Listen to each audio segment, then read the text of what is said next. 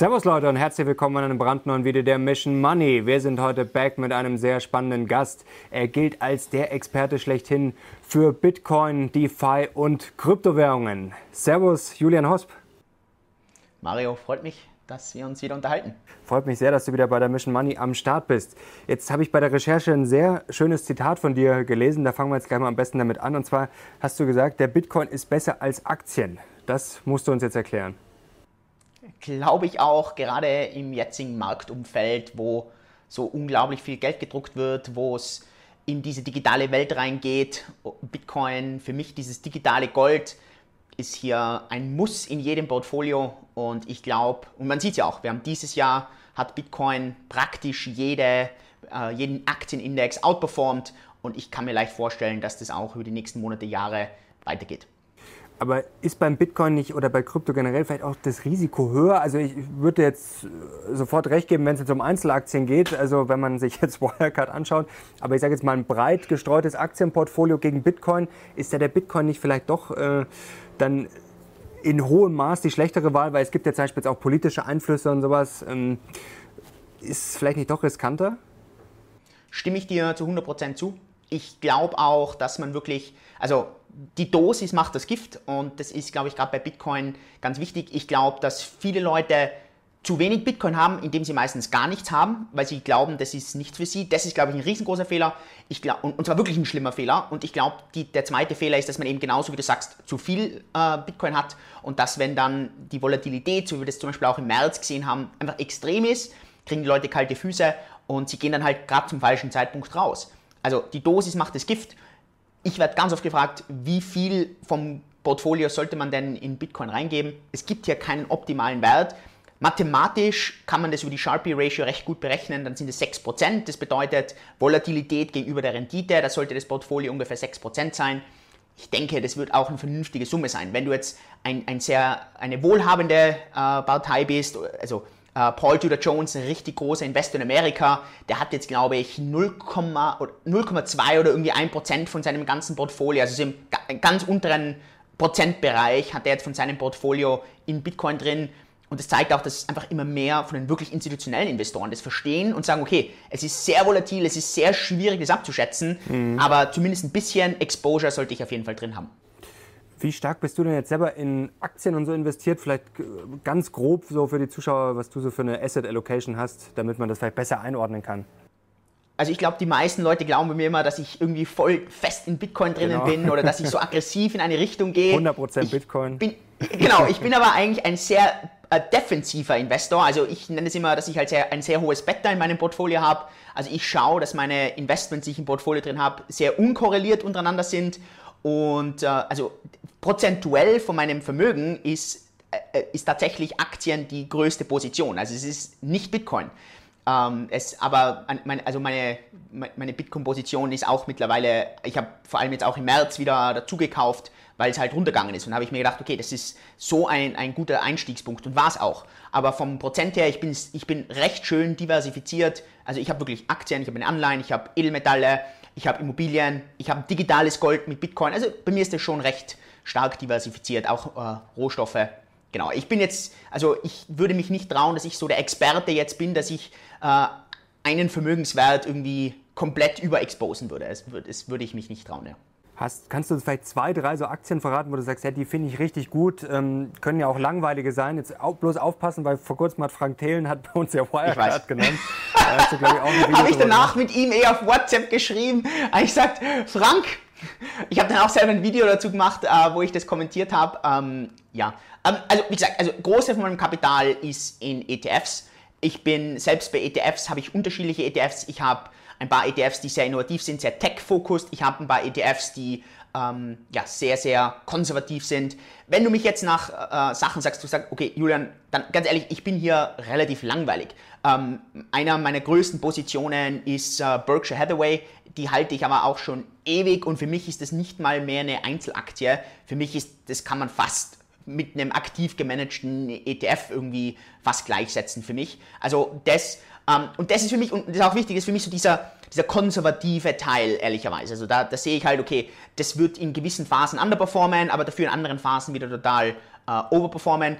Äh, mittlerweile ist Tesla eine sehr, sehr große Position. Das ist jetzt natürlich gefährlich, gerade zu diesem Zeitpunkt in, in drei Tagen. Also jetzt gerade Tesla All-Time High. Also schauen wir mal, nach dem Video geht's raus. Zack, vielleicht kommt da der Rücksetzer. Also ja, und dann, ich habe schon, also äh, ich habe die eine oder andere Tech-Firma. Für mich ist immer so wichtig, das erkläre ich auch. Ich mag halt gerne Firmen, wo ich mich wirklich mit, mit dem Produkt oder mit dem Service identifizieren kann. Entweder weil ich den Service ausführlich nutze, weil, also ich bin typisch kein B2B-Investor. Also ich mag Firmen eigentlich nicht, die mit B2B sind, weil ich, ich mir das so schwer tue. Das sind zum Beispiel auch Microsoft. Microsoft habe ich nie gekauft, nicht weil ich nicht glaube, die Firma ist gut, die Firma ist fantastisch, aber weil ich mich so schwer mit diesen Microsoft-Produkten identifizieren kann. Und das heißt jetzt nicht, dass Microsoft zum Beispiel eine schlechte Firma ist, es ist einfach, ich, ich bin dann wahrscheinlich wie ein Fähnchen im Wind, wenn die einen sagen, das geht runter, dann kann ich das, dann habe ich keine eigene Meinung dazu. Aber bei vielen anderen Investments, da weiß ich, ich nutze den Service tagtäglich, da ist mir ganz egal, was irgendwelche Medien oder andere Experten sagen. Da habe ich eine starke eigene Meinung und das ist mir immer ganz wichtig beim Investieren. Ja, super, wenn man es gut einschätzen kann. Kommen wir mal zum Bitcoin. Wir haben uns äh, vor gut einem Jahr unterhalten. Ich glaube, es war damals im Mai, warst du in München. Ja. Ähm, da war so der Bitcoin, ich habe jetzt mal geschaut, so zwischen 6.500, 7.000, also jetzt Euro, wichtig, äh, nicht, dass wir Euro und Dollar verwechseln, die Zuschauer zu Hause. Und heute ist er schon deutlich höher. Der war jetzt ja schon, jetzt war so bei 8.000 Euro, war noch höher. Ähm, Warum ist der Kurs jetzt gestiegen aus deiner Sicht? Also was spricht jetzt für den Bitcoin kurzfristig und dann vielleicht auch mittelfristig? Also wenn wir jetzt, also letzt, über das letzte Jahr 20, 30 Prozent. Ähm, ich, year to date auch ganz interessant, ähm, sind wir jetzt glaube ich 40 bis 50 Prozent im Plus von Anfang des Jahres.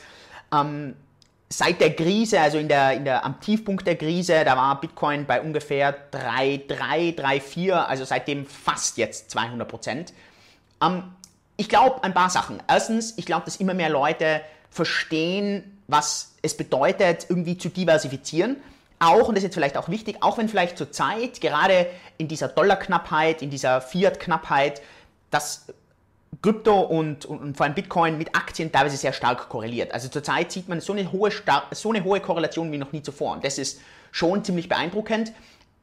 Aber ich, ich glaube, immer mehr Investoren verstehen, dass das nur temporär zurzeit ist. Also das ist mal das Erste. Ich glaube, immer mehr Investoren verstehen, dass es hier etwas ist, das was irgendwie was anderes ist. Das ist nicht manipulierbar von der Zentralbank, das ist, äh, vielleicht ist es gar nichts wert und, und das kann auch leicht sein, aber vielleicht ist es ganz viel wert. Und ich glaube, das verstehen immer mehr. Das Zweite, ich glaube, dass gerade dieses Digitale immer spannender wird. Man sieht es ja auch. Äh, ich meine, historisch zurzeit, äh, die Nasdaq outperformt den S&P 500 mit Abstand und das sieht man allein schon von Allokation her, wie in der Nasdaq einfach deutlich mehr Tech-Firmen drinnen sind. Und es zeigt sich eindeutig und hier auch immer mehr Trend jetzt in das Digitale, in das Dezentrale. Es geht nicht darum, ein großes Office zu haben, sondern eben dezentral zu sein und das verstehen immer mehr Leute, welchen Wert da in Bitcoin drinnen ist. Und dann natürlich ein Punkt, der der, den die Leute meiner Ansicht nach ein bisschen falsch einschätzen, aber der natürlich wichtig ist, das ist, dass jetzt am 11. Mai, also vor knapp zwei Monaten, das, die, die Inflationsrate von Bitcoin sich halbiert hat. Und das nennt sich das Halving, also dass, dass nur mehr die Hälfte der Bitcoins pro Block an die Miner ausgeschüttet werden. Und da ist natürlich ganz klar, also allein aus der Formel, äh, der Preis entsteht aus Angebot und Nachfrage. Und wenn natürlich das Angebot sinkt und die Nachfrage circa gleich bleibt, dann muss der Preis ein bisschen raufgehen. Und bei Bitcoin war das halt so, dass es natürlich mathematisch leicht berechenbar war. Also das wusste man auf die Stunde genau, wann die Inflationsrate sich hier ändert. Und dann war natürlich schon viel eingepreist. Also ich glaube, dass die Leute in das Halving auch falsch reingegangen sind. Ich habe das bei mir selbst im YouTube-Kanal immer wieder versucht, auch zu kommunizieren, dass in den vergangenen zwei Halvings, also das gab es 2012 und 2016 schon mal, dass dort ähm, der Preis danach fast drei Monate gedauert hat, um, also dass es drei Monate gedauert hat, um wieder durch diesen Gleichnispunkt vom Halving wieder durchzubrechen. Und dass danach erst es gedauert hat, bis praktisch diese neue spieltheoretische, äh, diese Economics reingekommen sind in das System. Und das wird dieses Jahr genau das gleiche sein. Also wir sind jetzt bei knapp zwei Monaten. Jetzt kommt zurzeit wieder so ein leichter Anstieg. Schauen wir mal. Aber wie gesagt, das habe ich immer schon gesagt, dass ich glaube, dass es erst im Juli irgendwie zum, zum Gas geben anfängt. Ob es jetzt dieses Monat passiert oder nicht, das weiß eh keiner, aber das ist so das erste Monat, wo ich jetzt erst, zum ersten Mal mit so einer Erwartungshaltung überhaupt da bin, dass ich sage, wenn jetzt nichts passiert, davor in den letzten Wochen, das hat mich nicht überrascht. Also äh, was, was echt beeindruckend war, das muss man vielleicht noch dazu sagen, es war das erste Halving, war genau nach dem Halving ging der Preis nach oben und danach wieder nach unten und nach drei Monaten war es wieder am Gleichnispunkt und dann erst ging der Preis rauf. Beim zweiten Halving ging es zuerst runter und dann rauf. Jetzt das dritte Halving macht natürlich wieder was Neues und zwar, es haben ganz viele durch Optionen gehatcht. Das war jetzt das erste Mal wirklich möglich. Das heißt, die Preise wurden halt voll gehatcht und es war Bitcoin praktisch, also niedrigste Volatilität seit Jahren. Es war praktisch, also wir nennen das im Kryptobereich ein Stablecoin, also ein Coin, der sich fast nicht bewegt hat. Und es war teilweise krass, wenn man sich so die letzten 24 Stunden oder die letzten sieben Tage angeschaut hat. 0,3% äh, auf oder ab, also irre. Und das, also das war schon sehr beeindruckend, wie langweilig eigentlich die Kryptomärkte über die letzten Wochen waren. Mhm. Jetzt ist ja die Frage, wo wir stehen. Also gut, beim Aktienmarkt haben wir immer das schöne KGV, wobei das jetzt in der Krise ja auch eher wenig wert war, wenn es drunter und drüber geht und die Gewinne alle zusammenbrechen. Beim Bitcoin, ähm, zum Beispiel dieses Stock-to-Flow-Ratio wird ja immer gerne zitiert. Ähm, jetzt gibt es ja viele, du hast es vorher schon gesagt, die sagen, ah, das ist gar nichts wert. Andere sagen, ja, der muss jetzt auf 100.000 steigen. Ähm, ich glaube, es ist für die Leute, gerade die sich nicht so auskennen, immer schwierig zu sagen, so, wo stehe ich denn da jetzt? Gehe ich jetzt rein? Ähm, jetzt ist er stark gestiegen. Manchmal erstmal, jetzt ist er teuer. Also wo stehen wir da? Wie kriegt man da ansatzweise ein Gefühl, ob man den jetzt billig oder teuer kauft?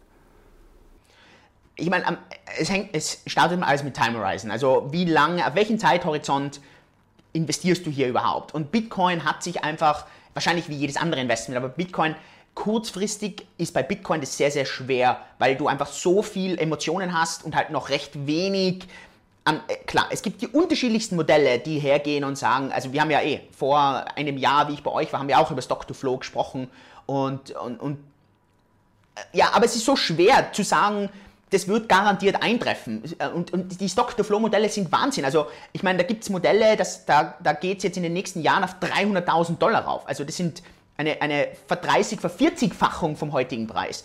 Kein Mensch weiß, ob das passiert.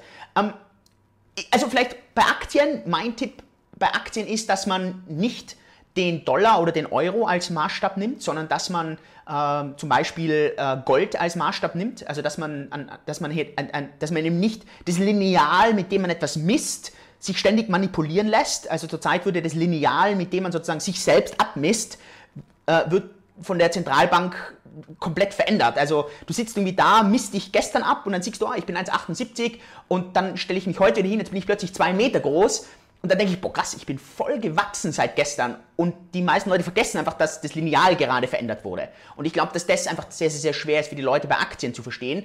Aus dem Grund mein Tipp, äh, die, das Ganze in Gold zu messen. In Gold sieht, sehen die ganzen Kurse ganz anders aus. Also da ist überhaupt nichts von, wir haben zurzeit diese Rakete, die wir zurzeit sehen, das ist in, in, in Gold gemessen überhaupt nicht so. Also da sind wir eigentlich relativ geradeaus. Also das ist mal vielleicht bei Aktien ganz, ganz wichtiger Tipp. Und bei Bitcoin würde ich einfach den Tipp geben, es weiß niemand, ob Bitcoin einmal einen Euro wert ist oder eine Million Euro wert. Es weiß niemand. Wir können alle nur eine Hoffnung haben. Und für mich ist eine ganz wichtige Sache, und das ist eine generell wichtige Investitionssache, meiner Ansicht nach, das habe ich von ganz, ganz, ganz vielen erfolgreichen Investoren gelernt, das ist, du brauchst für jedes deiner Investments die Antithese. Das heißt, was ist deine These? Warum investierst du? Und du brauchst eine ganz, ganz, ganz klare Antithese. Wann liegst du falsch? Und die meisten Leute trauen sich diese Antithese nicht zu etablieren, weil sie schon keine These haben. Das heißt, die These, die die meisten Leute haben, ist, ja, weil Person ABC gesagt hat, ich soll das machen. Oder weil der oder der glaubt. Aber nicht, weil ich das glaube, sondern ich folge jemand. Ich bin sozusagen eine Fahne im Wind. Und eine Fahne im Wind ist sehr, sehr gefährlich. Es heißt nicht, dass du anderen Leuten nicht zuhören sollst, das macht sehr Sinn, aber du solltest, das, du solltest zuhören, um dir eine These zu bilden. Und dann ist der Punkt, dass du genauso die Antithese brauchst. Das heißt, die, die wichtigste Frage ist, wann glaube ich, Julian, dass mein Investment in Bitcoin nicht gut ist? Wann muss ich rausgehen? Und diese Antithese, die ist so essentiell und die meisten Leute trauen sich das nicht für sich klar zu definieren. Und für mich ist eine dieser Anthesen, dass aufgrund von dem Bitcoin-Halving-Zyklus, dass aufgrund von das Geld gedruckt wird zurzeit, aufgrund von dem Weg zur Digitalisierung ist meine These, dass über die Zeit auch, dass die ältere Generation ausstirbt, neue Generation kommt nach. Also die ganzen Wellen sind in meiner These positiv für Bitcoin. Vor allem über vier Jahreszyklen, weil wir da immer plötzlich eine Halbierung der Inflationsrate haben. Wenn ich also nicht mindestens alle vier Jahre oder innerhalb von vier Jahren ein neues All-Time-High sehe, dann würde das meine These, würde ich falsch liegen, meiner Ansicht nach. Und das ist für mich eine ganz, ganz, ganz wichtige Sache. Also, wenn ich jetzt heute da sitze und sage, das letzte All-Time-High war 2017, da waren wir bei 20.000. Für mich müssen wir bis Ende 2021, und wie gesagt, es muss jetzt nicht drei Tage, also wenn es jetzt am, am 3.1.2022 ist, ist es okay. Und, und wenn wir bei 19.800 stehen, ist auch okay. Aber wir müssen bis Ende 2021 ein neues All-Time-High haben. Wenn wir das nicht haben, dann würde ich meine These sehr in Frage stellen. Weil ich dann einfach sage, es passen viele Sachen nicht. Und ich glaube, dass viele Leute im Kryptobereich genau davor Angst haben. Weil die meisten Leute keine These aufgestellt haben, sondern sie hoffen schnell reich zu werden, sie überlegen sich nicht warum und sie trauen sich nicht, sie trauen sich nicht einen, einen Faktor zu haben, dass sie falsch liegen können. Aber das ist entscheidend. Für gute Entscheidungen im, im, im Investmentbereich musst du wissen, und Frank Thelen hat es ja genauso gemacht. Frank Thelen hat bei euch im Video gesagt, ich bin jetzt im Wirecard drin und ich glaube, fünf Tage später hat er gesagt, sorry, äh, Meinungsänderung, neue Fakten liegen am Tisch, ich habe mich geändert. Und ich glaube, dass nur ganz wenige Leute sich getraut hätten, das zu tun, vor allem so öffentlich. Und ich mache das hier genauso. Und ich, und ich werde, ich weiß genau, jedes Mal, wenn ich das sage, und es wird hier genauso sein, werde ich dafür kritisiert, dass ich diese Antithese aufstelle. Das ist völlig okay. Das zeigt nur, dass die meisten Leute sich nicht genau überlegen, unter welchen Umständen sehen sie ihre Entscheidung als falsch. Und das ist für mich ganz wichtig. Also für mich, vielleicht jetzt wem der zuhört, wenn ich in den nächsten eineinhalb Jahren kein neues All-Time-High sehe, würde ich meine Entscheidung in Bitcoin zu investieren stark hinterfragen und wahrscheinlich meine Position stark verringern. Mhm. Nee, finde ich super, dass du das nochmal so rausarbeitest, weil das muss man bei Frank Thelen auch sagen, das, was mich geärgert hat, da diese Schadenfreude, da 5000 Kommentare gefüllt drunter, die sagen, ja, das ist ja ein toller Experte. Man muss ja sagen, er hat das wirklich sehr schnell dann revidiert und ist ja auch, sei mal, noch relativ gut rausgekommen. Ich weiß nicht, wo er es verkauft hat, glaube ich, bei 30 Euro oder was. Ähm, gut, andere haben es vielleicht jetzt noch, jetzt ist die Aktie noch 2 Euro wert, also da muss man auch mal sagen, Respekt dafür und das äh, finde ich sehr, sehr wichtig, denn wie gesagt, die Zukunft voraussagen, wenn wir das könnten, gut, dann kann ja, keiner. Dann Am Ende, woanders. es geht darum, du musst die Wahrscheinlichkeiten auf deine Seite bringen. Und ich glaube, dass das die Leute sich auch nicht trauen. Die meisten Leute wollen Gewissheiten und Gewissheiten gibt es nicht. Und, und, und die, die Kunst von, glaube ich, erfolgreichen Investoren ist, Wahrscheinlichkeiten zu verstehen. Zu verstehen, wann ist eine Entscheidung gut und wann hatten sie einfach nur Glück oder wann war eine Entscheidung gut und sie hatten Pech. Und das ehrlich zu reflektieren und dafür brauchst du eine klare Meinung, wann liegst du falsch und wann nicht. Und ich merke, wie ganz wenige Leute im Kryptobereich sehr rational an Sachen rangehen. Und das heißt ja, also für mich ist, ich verstehe jeden, der sagt, es, er tut sich sehr, sehr, sehr schwer, Bitcoin zu preisen, er tut sich sehr, sehr schwer zu verstehen, wie Bitcoin steht, das verstehe ich alles. Aber ich verstehe überhaupt nicht, wenn jemand das nicht in seinem Portfolio hat. Das zeigt einfach nur, dass diese Person ignorant ist, was, mhm. was Portfoliotheorien angeht, was Statistik angeht. Das sind einfach Leute, die offensichtlich sehr emotional investieren und nicht wirklich nach Zahlen, Daten, Fakten. Und ich glaube, dass ich schon jemand bin, der auch Emotionen hat, logisch, aber der versucht in diesem Thema sehr rational und, und sehr ja, äh, prozessorientiert ranzugehen. Mhm. Jetzt wurde dem Bitcoin oft vorgeworfen nach dem Motto, das äh, ist Zockerei. Du hast es gerade schon gesagt, viele Leute haben gerade das Gefühl, das ist jetzt gerade das Ding, da schiebe ich mal ein bisschen Geld rein und dann vielleicht ist es in zwei Monaten das Doppelte. Ähm, jetzt habe ich bei der Recherche auch gelesen, 61 Prozent angeblich der Bitcoins weltweit seit über einem Jahr haben nicht mehr den Besitzer gewechselt. Das spricht jetzt eigentlich dafür, dass sich die ganze Sache ein bisschen stabilisiert. Gefühlt war ja zuletzt eigentlich eher der Aktienmarkt das, was vielleicht Bitcoin, Krypto vor drei, vier Jahren war. Dass einfach viele, die keine Ahnung haben, einfach sagen, auch das äh, läuft gerade, äh, da bin ich jetzt auch mal dabei. Also hast du das Gefühl, dass die ganze Kryptosache ein bisschen erwachsen geworden ist, dadurch vielleicht auch gefühlt schon für viele langweilig in den letzten ein, zwei Jahren, weil halt viele sagen, ja, Mai, da sind jetzt keine 1000 Prozent mehr drin, dann brauche ich es auch nicht. Aber ist es vielleicht der große Vorteil oder ist es vielleicht auch ein Nachteil, weil es einfach viele Leute nicht mehr anzieht? Natürlich, also klar, äh, erstens mal, es ist immer eine laute Minderheit, es ist selten eine laute Mehrheit. Also es ist meistens eine laute Minderheit und das sind natürlich meistens die Leute, die rumbrüllen und rumschreien und sagen, ich will schnell reich werden. Und, und das sind auch die Leute, die natürlich dann auch die, die, die Schlagzeilen machen. Es ist natürlich viel spannender, eine Schlagzeile über sowas zu machen, als wie jetzt über denjenigen, der sagt, ähm, ja, ich halte jetzt meine Bitcoin schon seit fünf Jahren, ich habe sie nicht bewegt, äh, dies, ich weiß nicht mal, wie viel die jetzt wert sind, ähm, ich weiß, ich kann es ja auch gar nicht sagen, es ist natürlich viel spannender zu sagen, gestern gekauft, heute Millionär. Also, und, und da ist klar, da kommen Schlagzeilen. Und, und natürlich, wenn du sowas hast, dann ist klar, dass sowas natürlich was mehr anzieht. Ansonsten, eine stimme ich dir natürlich zu, und, und die Zahlen, Daten, Fakten sprechen hier für sich. Also ZDF sagt ganz klar, dass im Juni wir ein ziemliches Tief hatten, und zwar wirklich tief, was Interesse an Krypto angeht. Man sieht es an den Börsen, man sieht es an Wachstumszahlen. Es ist recht wenig an neuen Leuten in den Markt reingekommen. Das sieht man links und rechts. Was man sieht, ist, dass im Kryptobereich zurzeit neue Sachen wie DeFi, Decentralized Finance aufkommen, neue Modelle, neue Ideen, Sachen, die wir, also wir haben eh vor einem Jahr über die Sachen gesprochen, damals hat es die Leute noch nicht so interessiert, jetzt 2020 kommt hier mal so ein bisschen die Massenwelle daher, aber das merkt man schon, aber es ist wieder genau das, ich glaube, die Kunst, und ich beschreibe es immer wieder gleich, also die Geschichten sind ja eh ähnlich, die Kunst eines guten Surfers ist die Welle dann zu erkennen, wenn sie die restlichen Surfer noch nicht erkennen. Und das ist wenn die Welle dann da ist, und das ist der Riesenunterschied zwischen dem Profisurfer und den ganzen Amateuren, die von den Wellen links und rechts weggewaschen werden, ist, dass die Amateure entweder viel zu spät sind oder die Wellen einfach stetig verpassen. Und die Profis paddeln plötzlich los, wo noch nichts da ist und plötzlich hebt sich die Welle hoch aus dem Nichts scheinbar und schiebt es an. Und der Unterschied ist einfach, dass, diese, dass die Profis aufgrund von Erfahrung, aufgrund von eigenen Entscheidungen, eigenes Denken eine Meinung sich bilden können, das eben die Masse halt meistens nicht schafft. Und zurzeit ist für mich dieses perfekte Beispiel, so dieses Desinteresse, das wir jetzt im Juni gesehen haben, für mich optimal. Das zeigt nämlich genau, dass viele der soliden, langfristig denkenden Investoren, die sind eingedeckt, die wissen genau, wie es funktioniert zurzeit.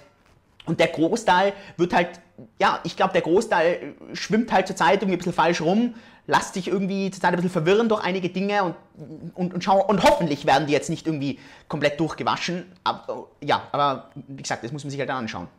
Jetzt hast du DeFi gerade schon ähm, angesprochen. Vielleicht kannst du es mal einfach äh, erklären, weil ich glaube, einige Leute denken jetzt, wie DeFi, wie schreibt man das, was ist das? Vielleicht kannst ja. du einfach mal kurz erklären, äh, was dahinter steckt. Also genau, also das normale Finanzsystem äh, nennen die Blockchainer halt irgendwie zentrales Finanzsystem oder CFI, Centralized Finance.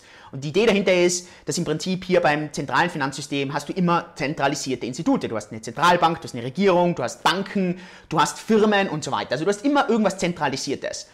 Und du kannst natürlich über eine Blockchain, also eine Datenbank, die nicht wo einer die Datenbank abspeichert, sondern wo jeder die Datenbank verschlüsselt abspeichert, und das ist ja nichts anderes als eine Blockchain, kannst du gewisse Verträge reinbauen, die was man dann als Smart Contracts, also als schlaue Verträge nennt, wo man Abmachungen zwischen den Teilnehmern reinspeichern kann. Zum Beispiel, und das ist eines der also beliebtesten zurzeit, ist Tausch. Also man kann natürlich ganz normal tauschen auf einer Börse oder auf einer Bank und das ist dann CFI, Centralized Finance. Aber man kann das Ganze auch DeFi, also Decentralized Finance machen, indem man diese Tauschverträge auf der Blockchain dieser dezentralen Datenbank reinschreibt und dann kann man halt plötzlich, ohne dass man irgendjemandem vertraut, kann man hier Tauschhandel machen. Weil du bekommst das Stück von mir nur dann, wenn ich dir etwas zurückgebe. Und was das dann für Möglichkeiten hat, das bespreche ich jetzt gleich. Aber du kannst natürlich noch andere Sachen machen. Du kannst auch Sachen verleihen. Also zum Beispiel meine Firma, äh, die heißt Cake DeFi, da kannst du Sachen verleihen. Also du kannst zum Beispiel Bitcoin oder Ether kannst du verleihen und du bekommst dafür Zinsen. Und du siehst komplett transparent, was passiert. Du siehst genau deine Renditen. Du kannst es komplett nachvollziehen. Also bei uns zum Beispiel auf der Firma, und das ist bei jeder Firma, die komplett transparent ist, so im Blockchain-Bereich, können die Leute wirklich, obwohl wir nichts veröffentlichen, wir veröffentlichen keine Finanzzahlen von uns, wir veröffentlichen keine Userzahlen, wir veröffentlichen keine Gewinnzahlen, wir sind eine private Firma. Aber aufgrund von der krassen Transparenz im Blockchain-Bereich können die, also sie haben zwar immer ein paar Sachen, wo es nicht ganz stimmt, aber die können wirklich auf den, fast auf den letzten Dollar alles runterrechnen. Die wissen unsere Umsatzzahlen, unsere Gewinnsumme, die wissen ganz genau, dass wir Cashflow positiv sind. Also das ist schon sehr, sehr beeindruckend und, und bringt halt ganz neues Vertrauen in den Blockchain-Bereich rein. Also wie funktioniert das, das, jetzt genau? Du hast gesagt, man kann verleihen. Also ich habe zum Beispiel einen Bitcoin, verleihe den dann und kriege dann dafür Zinsen. Äh, genau. Und wo kommt, also, wer du hast halt immer die Zinsen? Also wie, wie? Der, was das Bitcoin sich leiht, das ist im Prinzip, was macht der mit dem Bitcoin? Der nutzt es zum Beispiel zum Hedgen. Der nutzt es zum Beispiel irgendwie, um was Short zu verkaufen oder irgendwie Optionen zu kaufen, zu verkaufen. Also genau, also ganz normal ist wie jetzt bei Aktien auch. Also wie bei Apple, Tesla, weiß ich was, ganz normal. Also eben, das, das zentrale Finanzsystem wird halt hier einfach ohne jetzt den zentralen Spielern, sondern du machst es halt einfach dezentral. So, aber das ist jetzt noch nicht so spannend, weil ehrlicherweise ist es jetzt so, als wie äh, zuerst haben wir Papierbriefe geschickt und jetzt schicken wir E-Mails. Also es ist, der Prozess ist zwar schneller geworden und spannend, aber es ist jetzt noch nicht was Neues. Und das Neue kommt jetzt in dem ganzen DeFi-Bereich, dass du halt jetzt plötzlich Konzepte machen kannst, das nennt sich Yield Farming, also dass du aus diesen ganzen Protokollen, und das ist jetzt das Spannende, diese also zurzeit finde ich, das ist das noch sehr abzockerisch, zurzeit ist das noch hochgefährlich, aber das ist eh bei allem so. Also das ist am Anfang ist das immer der wilde Westen und danach reguliert sich das irgendwie runter. Die Idee dahinter ist, das ist alles interoperabel, weil es, es ist ja alles dezentrale Datenbanken und die sind komplett interoperabel. Das heißt, du hast ganz einfache Schnittstellen, die super einfach miteinander kommunizieren können. Und jetzt kannst du hier die krassesten Dinge machen. Du kannst zum Beispiel, und da, also man muss jetzt dazu sagen, all diese Dinge, die ich jetzt beschreibe, haben alle schon Probleme gehabt und die Leute haben Millionen verloren. Das will ich auch dazu sagen. Also das ist noch nicht fehlerfrei. Aber das ist, wir sind hier am Anfang. Aber die Konzepte sind spannend. Du kannst, also ich kann mit dir einen Vertrag ausmachen, dass ich zum Beispiel sage, ich leihe mir von dir eine Million Euro. Ich leihe mir den von dir aber nur bis zum nächsten Dateneintrag in der Blockchain. Und sagen wir mal, der Dateneintrag ist 15 Sekunden später, weil das ist ja auf der Blockchain relativ gut definiert. Das heißt, ich leihe mir eine Million Euro für 15 Sekunden. Und jetzt brauche ich dir nicht mal eine Gegenleistung dafür geben, weil, und jetzt wird es irre, also Schrödingers Katze, wenn ich dir die eine Million Euro nicht zurückgeben kann im nächsten Dateneintrag, habe ich sie mir einfach nicht ausgeliehen. Wenn ich sie okay. dir aber zurückgebe, dann habe ich sie mir ausgeliehen. Und dann wird es jetzt verrückt, weil jetzt wird es von dem her verrückt, dass es nicht mehr darum geht, und dorthin wird die Blockchain-Welt auf jeden Fall gehen, dass viel mehr Gleichberechtigung in das ganze System reinkommt, dass es nicht mehr darum geht, wer hat brutal viel und der kann sich immer mehr holen, sondern wer ist kreativer, wer hat die besseren Ideen. Und da kommt diese Chancengleichheit, die ja viele bei Blockchain sehen wollen, wenn man jetzt hergeht und sagt, das Internet hat Chancengleichheit ermöglicht. Es musste nicht mehr jemand Millionen über Millionen Euro haben, um irgendwie ein Business zu starten, sondern heute kann man das irgendwie auf Amazon mit fast nichts machen. Und Blockchain schafft es über DeFi eigentlich mit dem Finanzsystem jetzt auch, dass plötzlich diese Chancengleichheit reinkommt, wo es darum geht, Mario, hast du eine super Idee? Ja, habe ich, aber mir fehlt das Geld. Okay, leist dir aus. Jetzt kannst du dir 15 Sekunden, das klingt jetzt zu wenig, aber das ist eine Ewigkeit auf der Blockchain. Jetzt kannst du es für 15 Sekunden ausleihen. Und wenn es eine gute Idee ist, dann funktioniert das. Und dann kannst du aus dieser Million Euro, die du dir ausleihst, 0,1%, 1000 Euro zum Beispiel an Gewinn rausholen. Und da und so entsteht Schritt für Schritt dieses sogenannte Yield Farming, also dass du Zinsen äh, pflanzt, also so, so nennen die das, weil die das halt teilweise auch sagen, ist natürlich schon sehr dubios zurzeit. Und es ist, ist es auch zurzeit. Also zurzeit gibt es natürlich dann die Leute, die rumlaufen und sagen, du kannst dir 100% pro Jahr machen und du wirst dir voll schnell reich und du brauchst kein Geld und, und das ist, das ist Goldgräberstimmung also ich habe ein Video dazu gemacht, wo ich gesagt habe, Leute, Abstand halten davon, drauf schauen, lernen, wenn man das ausprobiert, mit ganz, ganz, ganz kleinen Summen, um sich damit einfach ein bisschen ja, reinzufuchsen. Aber das ist zurzeit nichts zum Investieren, das ist mehr zum Lernen. Aber ich glaube, das ist eine super spannende Basis, wohin DeFi mal über die nächsten Jahre gehen könnte. Mhm. Vielleicht nochmal ganz kurz zur Erklärung, weil das fand ich jetzt ganz spannend mit der 1 Million 15 Sekunden und wenn ich sie dir nicht zurückgeben kann, dann quasi wird das rückabgewickelt. Also das ist ja ein bisschen wie bei, ja. kennst du Dark, diese Netflix-Serie mit der Zeitreise, wo es dann quasi die Leute dann zurück in die Zeit reisen und dann äh, so kam genau. mir das ein bisschen jetzt vor.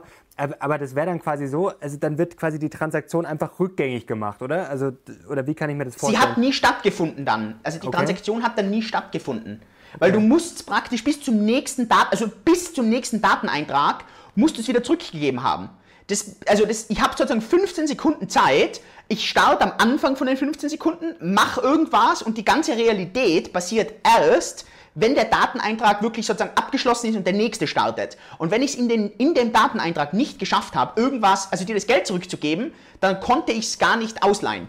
Und jetzt, da gibt es natürlich spieltheoretisch und so wurden dann Millionen über Millionen Euro verloren. Also wirklich, das, das sind, da gibt es Protokolle, die sind bankrott gegangen wegen dem. Weil die halt, äh, also die Leute sagen, das ist gehackt worden. Das ist nicht gehackt worden. Diese Protokolle sind einfach nicht gut genug getestet gewesen. Es ist sehr, sehr, sehr schwer, die zu testen. Und da ja, haben einfach die Leute, die halt super schlau waren, haben sich das genau durchgelesen, angeschaut und gesagt, boah krass, hey, da könnte ich ja jetzt einfach mal 25 Millionen rausnehmen und kann das dann darüber geben? Und der Person sage ich, ich habe es von dort. Und dir sage ich ja dies. Und am Ende schiebt jeder weiter. Und zum Schluss kriegt es aber einer nicht, aber der hat es dann nicht mehr mitbekommen. Und 25 Millionen sind weg. Also, wie gesagt, das ist noch ein riesengroßes wilde, wilde Westen. Ich würde hier keinen Euro investieren, aber zum, zum Lernen und einfach zum, die Innovation zu sehen, welche Schritte hier plötzlich möglich sind. Das ist jetzt zum ersten Mal so, dass ich sehe, jetzt geht es nicht mehr darum, einfach nur im Internet rumzusurfen, wenn wir das mit dem Internet vergleichen, sondern jetzt haben wir zum ersten Mal so die Anfänge vielleicht von Social Media. Zum ersten Mal etwas, was es davor nicht gegeben hat, fängt jetzt irgendwie an. Das, das, das hat es davor noch nie gegeben. Und jedes Mal, wenn ich mit Leuten über das rede, sitzen die alle da und sind komplett verwirrt und, und, und, und irgendwie mal so, was, das, das kann ich mir nicht vorstellen. Das sind die ersten Schritte von dem Ganzen. Jetzt vielleicht mal ein bisschen weiter gedacht, ist super spannend, aber jetzt fragen sich sicherlich einige, ja, wo soll das hinführen? Also wenn wir jetzt vielleicht mal 5, 10, 20 Jahre vorausdenken, wie, wie könnte denn sowas, ich sage jetzt mal, möglichst sinnvoll dann ins normale Leben eingegliedert werden? Also wo ist die Vision und vor allem das Spannende ist ja auch die Rolle der Banken. Also ich schätze mal, die siehst du eher kritisch. Ja, also die Rolle der Banken muss in die Richtung gehen, dass sie mehr zum Dienstleister werden.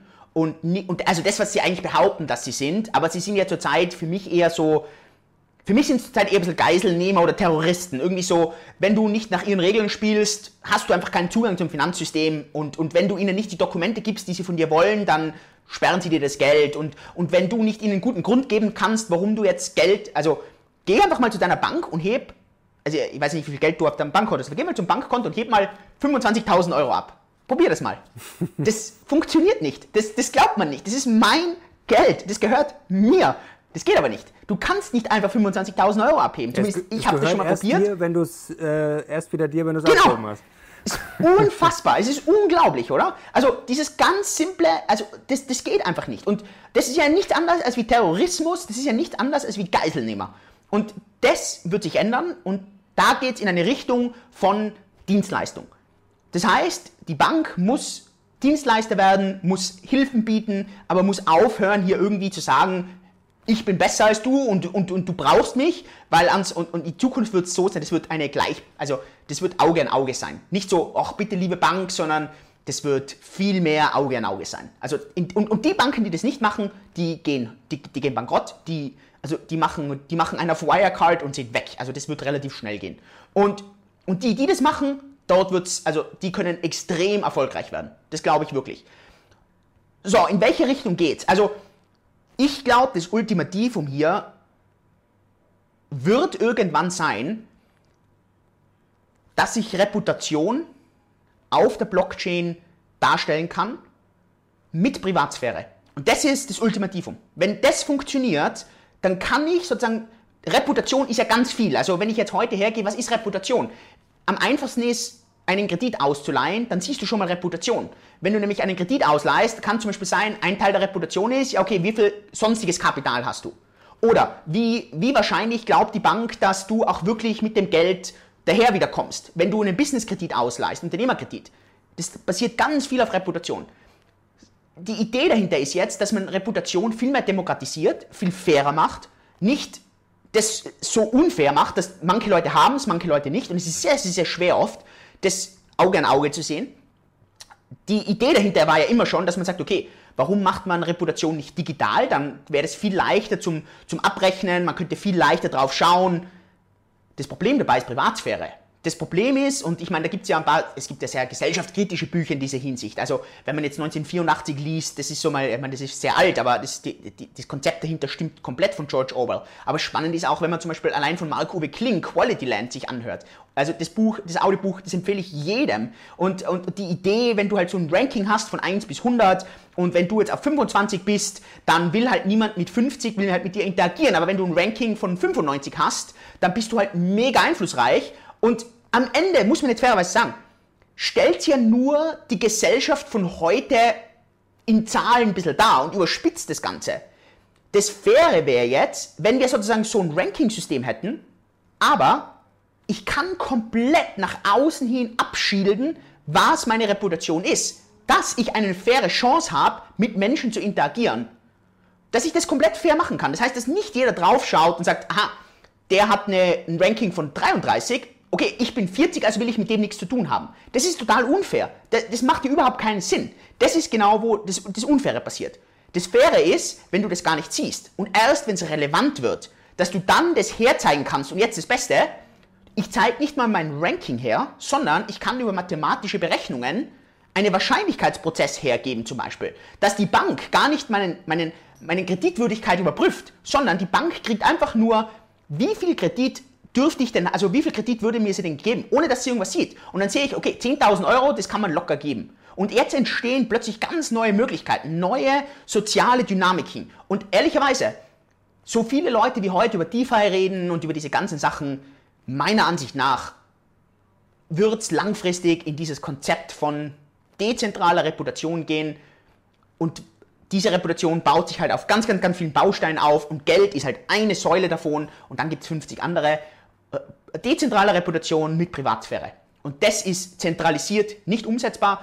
Das ist der Durchbruch. Wenn du nämlich sonst, wie die Chinesen das machst, dass du diese zentrale Datenbank hast, hast du genau das Problem, dass Leute mit dir nichts zu tun haben wollen, weil du halt nicht das gleiche Ranking hast wie sie. Und in die Richtung darf es auf keinen Fall gehen, dann haben wir eine komplette Schichtung, sondern es muss genau in den Gegenteil gehen. Dass jeder die Chance hat, jeder eine faire Chance, äh, äh ja, sich zu verbessern, jede faire Chance, was zu bekommen und nicht und, und, und eben nicht diese ja, Klassenunterscheidung und so weiter. Jetzt fragen sich sicherlich einige, wie, wie, kann ich da sozusagen mitverdienen? Wie kann ich da vielleicht jetzt schon mich mhm. aufstellen, falls das dann sehr langfristig dann durch die Decke geht? Du hast es ja gerade super erklärt. Es ist noch in den Kinderschuhen, aber ist natürlich auch eine mega Chance. Also bin ich da automatisch auch mit Bitcoin dabei, weil das dann auch wieder eine Rolle spielt oder muss ich da dann andere Wege gehen?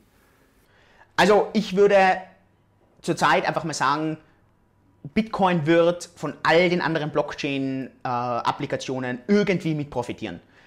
Irgendwie wird Bitcoin mit profitieren. Es kann dann sein, dass die eine Blockchain-Applikation, das sieht man immer wieder, dass die sich verfünffacht, während Bitcoin sich nur verdoppelt. Aber es ist so schwer, von Anfang an zu wissen, dass es diese Blockchain-Applikation war, die sich verfünffacht hat. Das ist einfach unglaublich schwer. Und es gibt die unterschiedlichsten Anwendungen. Ich meine, es gibt medizinische Anwendungen, es gibt Reputationsanwendungen, es gibt DeFi-Anwendungen, es gibt so viele Sachen. Für mich ist es halt hochspekulativ. Ich selbst, ich, ich bin involviert in einer Blockchain, die heißt DeFi-Chain. Da geht es um dezentrale, Decentralized Finance. Es geht zum Beispiel um Sachen, dezentrale Reputation. Das ist hochspekulativ. Das ist, das ist, kannst du nicht vergleichen. Das ist wie ein Startup die Wahrscheinlichkeit, dass du alles verlierst, ist extrem hoch. Natürlich, wenn es aufgeht, vertausendfachst du dein Geld. Aber das kann man als Neuling, als, als, als ganz ehrlich, ich würde, selbst ich, ich habe den Großteil von meinem Kapital in Bitcoin. Und, also von meinem Kryptokapital will ich jetzt dazu sagen. Großteil von meinem Kryptokapital ist in Bitcoin. Warum? Die Wahrscheinlichkeit, dass Bitcoin stirbt, sehe ich sehr gering. Die Wahrscheinlichkeit, dass viele andere Blockchain-Projekte sterben, ist sehr, sehr hoch. Und da, ich bin dann lieber, lieber jemand, der sagt, lieber habe ich ein bisschen weniger Upside, wenn ich dafür deutlich weniger Downside habe. Mhm. Vielleicht nochmal zum Bitcoin, äh, da haben wir letztes Jahr, glaube ich, auch schon drüber gesprochen, was jetzt so praktische Anwendungen sind. Was hat sich denn jetzt im letzten Jahr getan ähm, und was sind vielleicht jetzt Sachen, wo du sagst, okay, da kommt jetzt in den nächsten Monaten für Leute, die so kritisch sind, die sagen, ich will da jetzt mal Beweise sehen, was steht da jetzt so in den Startlöchern? Also es wird ja auch mal viel diskutiert, äh, PayPal, ähm, dann Facebook mit Libra, was jetzt natürlich nichts direkt mit äh, Bitcoin zu tun hat. Dann wird ja immer wieder spekuliert, ob die Notenbanken vielleicht noch kommen mit äh, eigenen Kryptowährungen. Also was ist jetzt so, was sind da so die Next Steps, wo du sagst, da muss man drauf schauen und da werden vielleicht jetzt einige Leute überrascht werden, die immer gesagt haben, ja, das äh, setzt sich eh nicht durch. Also ich glaube, bei Bitcoin wird sich recht wenig an Innovation noch irgendwie reinbringen, braucht es auch nicht. Für mich ist der Use Case Bitcoin ist digitales Gold, der ist solide.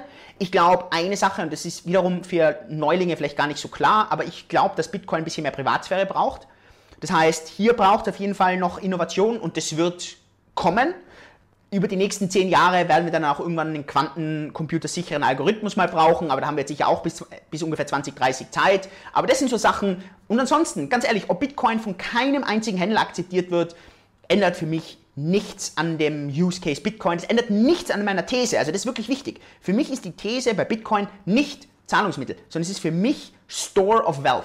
Also ein, ein, ein Wertspeicher. Langfristig. Nicht, nicht auf einen Tag, nicht auf drei Wochen, sondern auf Jahre. Und zwar ehrlicherweise auf vier Jahre gerechnet. Das ist so meine, meine These zurzeit. Über zehn Jahre muss ich immer wieder neue All-Time-Highs sehen. Das heißt nicht, dass sich diese All-Time-Highs verzehnfachen. Heißt einfach nur, dass es leicht nach oben geht, treppenförmig. Und das ist eine, eine für mich eine sehr, sehr gute These. Ähm, das heißt, Bitcoin für mich, klar, es werden wieder Händler dazukommen, PayPal redet wieder darüber, äh, in Österreich gibt es dann wieder Anbieter, äh, überall. Aber das ist für mich nebensächlich. Ich glaube, was du angesprochen hast, ein riesengroßer Schub. Ich weiß nicht, ob wir ihn heute noch, äh, heuer noch sehen, aber sonst spätestens nächstes Jahr, sind einfach wirklich diese Central Back Digital Currencies, also diese CBDCs, da wo halt äh, auch, ich würde jetzt Libra hier dazu zählen, also wo halt eine zentrale Institution plötzlich Geld ausgibt. Ich meine, China will dieses Jahr wirklich an den Start gehen. Auch hier bei uns in Singapur gibt es ja viele, also die Regierung ist hier sehr, sehr offen in das Ganze. Die USA redet jetzt zum ersten Mal ein bisschen lauter drüber, Europa.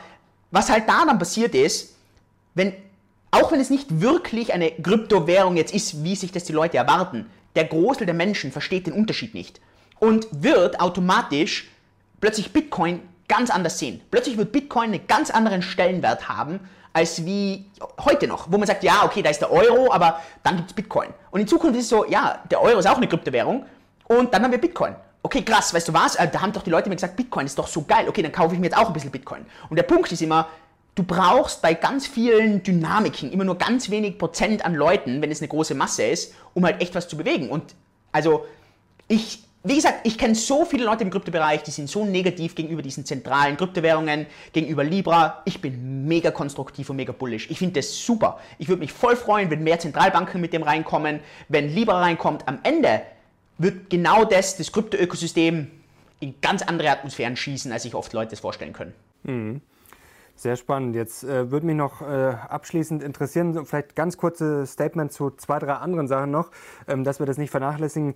Ether ist ja auch immer noch ähm, mhm. groß, ist ja immer noch die Nummer zwei sozusagen, wenn man jetzt zumindest auf Market Cap schaut. Wie schätzt du das denn ein momentan? Also 99% von allem DeFi basiert zurzeit auf Ether. Äh, von dem her, Ether hat extrem starke Netzwerkeffekte. Ich bin Ether ist immer so ein bisschen eine Hassliebe, weil einerseits sind noch ganz viele Probleme, auch zu, mit diesen Hacks zum Beispiel. Also das ist komplett ungelöst und die Frage ist, wird Ether je zu einer seriösen Plattform oder bleibt es halt eher so eine Spielwiese? Und ich muss einfach sagen, umso öfter ich zurzeit drauf schaue und umso mehr ich dort sehe, glaube ich, dass Ether mehr eine wirklich verrückte Spielwiese ist und es hat einen massiven Wert, also nicht falsch verstehen, das wird Dutzende Milliarden an Wert haben, diese Spielwiese. Aber die Frage ist, kann Ether in die Hunderte oder in die Tausenden Milliarden gehen. Und das ist, was ich zurzeit nicht 100% weiß. Das ist vielleicht zurzeit das, was ich ein bisschen anzweifle. Aber ich glaube, dass ein, ein, ein, ein Kauf von Ether ist sicher jetzt nicht die hochriskanteste Spekulation im Kryptobereich. Also wenn man das jetzt mit, mit traditionellen Investments vergleicht, ist es natürlich hochspekulativ. Aber ich glaube, im Kryptobereich ist Ether verdient die Nummer zwei. Ich finde, es ist ein, ja, ich, ich selbst halte Ether und ich würde mich auch freuen, natürlich, wenn Ether weiter erfolgreich ist und das Ethereum Blockchain weiter wächst. Mhm. Ripple ist ja auch, äh, wurde sich ja auch immer sehr viel darüber gestritten. Habe ich jetzt gar nicht mehr so verfolgt, ob das immer noch ähm, so ist, aber ist ja immer noch groß. Also wie schätzt du das ein? Also Ripple ist, oder XRP, der, der Token ist auf einem All-Time-Low im Vergleich äh, zu Bitcoin oder All-Time-Low auf einem wirklich, ich glaube, einem Jahrestief. Für mich zu Recht, ich habe nie viel von XRP gehalten, werde auch, also für mich, weil, wüsste nicht genau, was hier die These sein müsste, dass ich jetzt von XRP irgendwie was halte. Doch, die These wäre, ich müsste, ich müsste wirklich, und selbst dann verstehe ich noch nicht ganz die These, aber die These ist ja sozusagen, dass ganz viele Banken XRP als Verrechnungseinheit mhm. verwenden. Aber das gibt XRP nicht unbedingt Wert, also, weil, also verstehe ich jetzt nicht 100%, was, was dann ehrlicherweise die These ist. Von dem her, ich halte nichts von XRP, ich, ich halte auch kein XRP. Warum ist XRP noch so weit oben? Ganz einfach, weil das ein, ein, ein sehr zentralisierter Coin ist, weil Ripple starkes Market Making machen kann und ja, weil es einfach genug Leute gibt, die, ja, die einfach nicht äh, den Fakten, den Tatsachen in die Augen schauen wollen ähm, und, äh, und, und, und halt lieber einen Coin in den Boden reinhoddeln. Was würdest du denn sagen, was ist denn die am meisten überschätzte Kryptowährung? Boah. Fiese Frage. ist echt eine. Ja, keine Ahnung. Ich weiß nicht, ob es. Also, muss man jetzt, muss man jetzt äh, fairerweise jetzt irgendwie sagen, ähm, ist es jetzt, dass man weiß, dass es überschätzt ist? Also, ich finde zum Beispiel Dogecoin, hat man jetzt gerade wieder gesehen. Also, von hm. gestern auf heute, Dogecoin wurde auf TikTok komplett nach oben gepumpt von den ganzen TikTokern. Und bitte, einfach nur, also was es da für wirre Geschichten gibt. Dogecoin, also existiert nur aufgrund von dem Meme mit dem Hund, weil niemand diesen Hund sterben sehen lassen will. Aus dem Grund lebt dieser blöde Coin. Und dieser blöde Coin, selbst der, der Gründer von Dogecoin sagt, es war ein, ein, ein, ein, ein, ein Spaß, das ist sinnlos, es macht keinen Sinn, dass da ein Cent drinnen ist. Und am Ende ist Dogecoin einfach ein Spaßcoin, der halt einfach, glaube ich wirklich, von vielen Leuten, also für mich ist der Wert von Dogecoin ist garantiert null. Wirklich, der ist null. Da ist auch keine Hoffnung drin, kein Hopium drin. Da ist nichts. Nur Hopium, also da ist einfach nur, da, da, ist, da ist sonst nichts. Und ja, die Leute wollen den halt nicht sterben lassen, weil da ein Hund auf dem auf dem Icon oben ist. Ja. Der arme Hund, ja. Bleibt vielleicht noch ein bisschen am Leben. Und was ist äh, die am meisten unterschätzte Kryptowährung aus deiner Sicht? Gibt es da was, wo du sagst, das haben vielleicht viele noch nicht Bitcoin. so auf dem Zettel? Ich glaube ehrlich Bitcoin, auch wenn es jetzt vielleicht eine langweilige Antwort ist. Aber ich glaube deshalb, weil die Leute.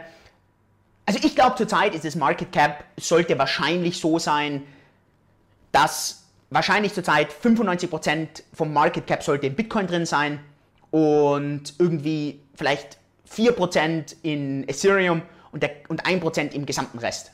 Und der Grund, warum es das nicht tut, ist, weil die Leute einfach, glaube ich, nicht verstehen, was wirklich wert ist, weil die Leute, glaube ich, nicht verstehen oder sich sehr schwer tun, zu verstehen, was Bitcoin wirklich wertvoll macht. Und das meine ich ernst. Wenn ich jetzt eine andere, Bitcoin, eine andere Währung jetzt vielleicht äh, erwähnen sollte, ähm, von...